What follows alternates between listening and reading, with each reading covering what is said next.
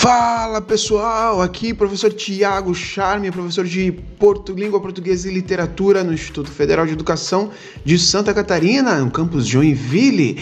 E esse aqui é o projeto Fala Livro, que é o projeto aí que compõe os, os próprios alunos, é, falam sobre literatura, sobre alguns autores e as suas vertentes literárias.